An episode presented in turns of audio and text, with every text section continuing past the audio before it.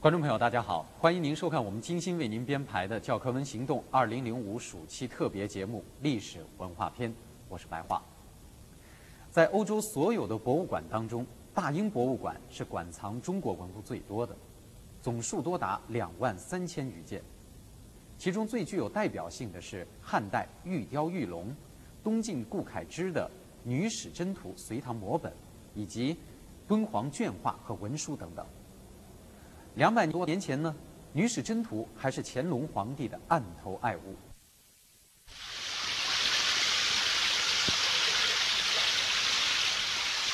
这个大水法是乾隆十二年由意大利的画家郎世宁和法国的神父蒋友仁共同设计的。因为设计的巧妙，鬼斧神工，举世罕见，所以洋人们都说是中国宫廷里的空前奇迹。可以和凡尔赛宫跟圣克劳教堂的喷水池等量齐观。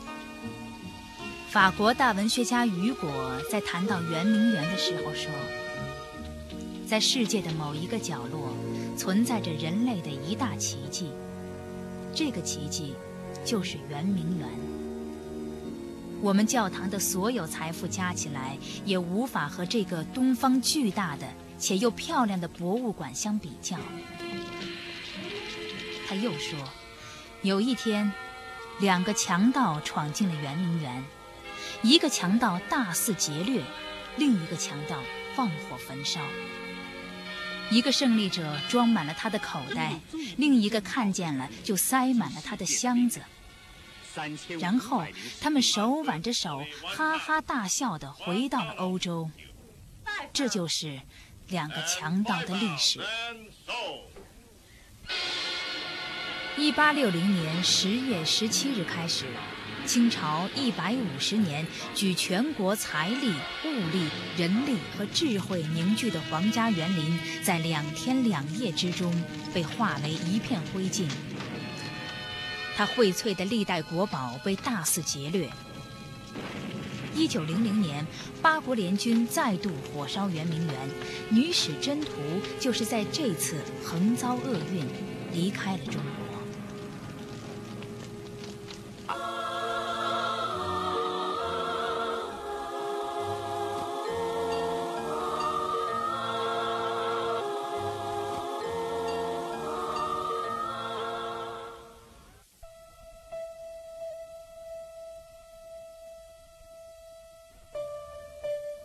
被英军大卫基勇盗往英国的《女史箴图》，一九零三年入藏大英博物馆，成为该馆最重要的东方文物。作为大英博物馆的镇馆之宝，一直深藏库房，秘不示人。二零零二年十月，一个非常偶然的机会，大英博物馆斯坦因密室西墙上并不引人注意的白色垂幔拉开了。正在密室中研究敦煌绢画的南京师范大学敦煌学研究专家谢成水赫然发现，三米多长的《女史箴图》竟藏在这里。女史是宫中女官，经常在皇后左右，随时记载言行，并制定宫廷中嫔妃应遵守的规章制度。箴是劝诫的意思。西晋惠帝司马衷无能，皇后贾南风独揽国家大权，且荒淫放荡。朝中大臣张华便收集了历史上各代先贤圣女的事迹，写成了三百三十四字的《女史箴》，以韵文形式，拟女史口气，写宫廷规箴。既讽刺放荡暴力的贾后，也规劝教育宫廷妇女应遵循封建道德。后来，东晋画家顾恺之就根据文章的内容分段作画，书写真文。各段画面形象地揭示了真文的含义，故称《女史箴图》。画面人物线条圆转，后人称之为“春蚕吐丝，流水行地”。以形写神，结出自然。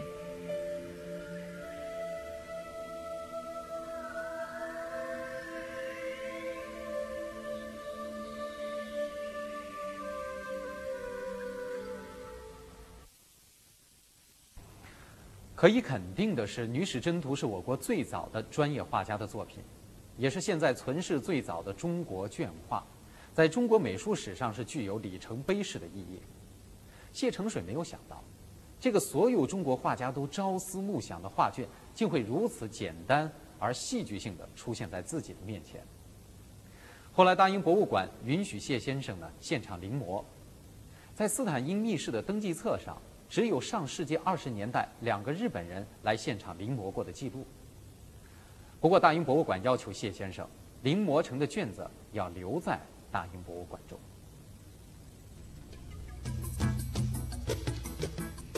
在大英博物馆的全部展品中，古代埃及馆是最丰富、最精彩的部分，也是大英博物馆里人最多的地方。埃及第十九朝法老拉美西斯的上半身塑像就安放在这里。除了那些石刻、石棺之外，木乃伊成为最吸引人的亮点。这里放了很多具木乃伊和他们的许多陪葬物品，以及彩绘棺材。棺材上绘有死者生前的脸谱和各种保护神，反映了古埃及人对死亡的复杂信仰。埃及馆中还有狮身人面像、巨大图腾，以及世界公认的大英博物馆的镇馆之宝——罗塞塔碑。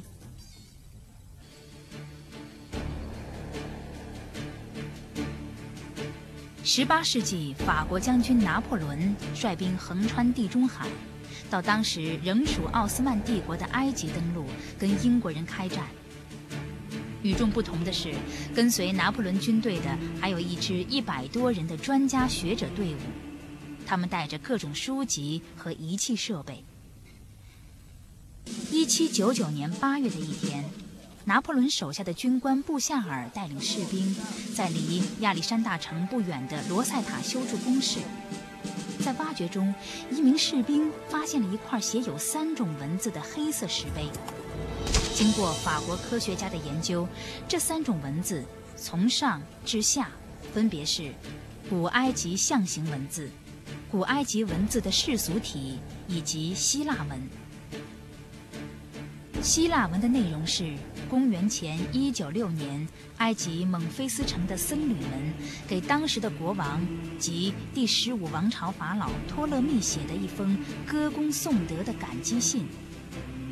人们猜测，两段埃及文字记载的应该是相同的内容，把它们相互对照，就应该解读出这块碑上的埃及文字，从而掌握通向古埃及文化的钥匙。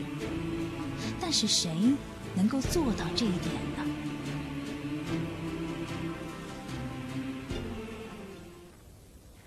此时，法国有一个天才少年商伯良，生于一七九零年的商伯良，从小在学习拉丁文和希腊文上就表现出了罕见的天资。商伯良啊，有一个哥哥，给伊泽尔省长弗里埃呢做私人秘书。省长弗里埃参加过拿破仑的远征军，对埃及啊有浓厚的兴趣。有一天，小商伯良在省长家做客，省长把他在埃及搜集的文物呢给商伯良看。商伯良初次看到那些古代纸草碎片和石片上的象形文字，感到非常的喜爱。当他听说还没有人认识这些字时，小商伯良满怀信心地说：“我会认识的。”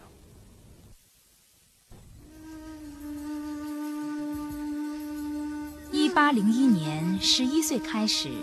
商伯良便完全投入到对罗塞塔石碑的研究。商伯良发现，古埃及人写国王名字时都要加上方框，或者在名字下面画上粗线。罗塞塔碑上也有用线条框起来的文字，是不是国王的名字呢？经过不断探索，商伯良终于对照着希腊文读通了埃及国王托勒密和女王克里奥帕特拉的这两个象形文字。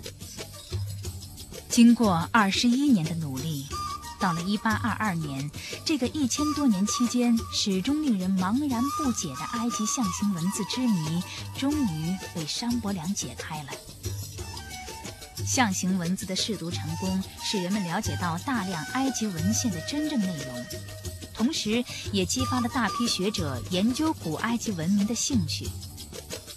因此，1822年9月29日，商伯良宣布试读象形文字成功的日子，也成为埃及学这门科学的创立之日。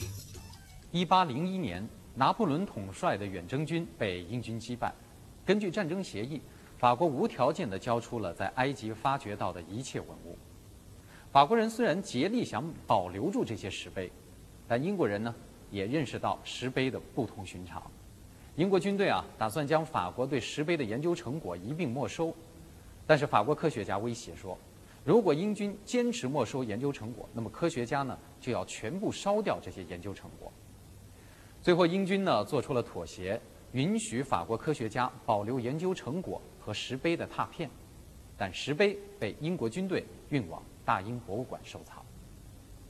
谢谢您收看本期节目，明天的同一时间我们再见。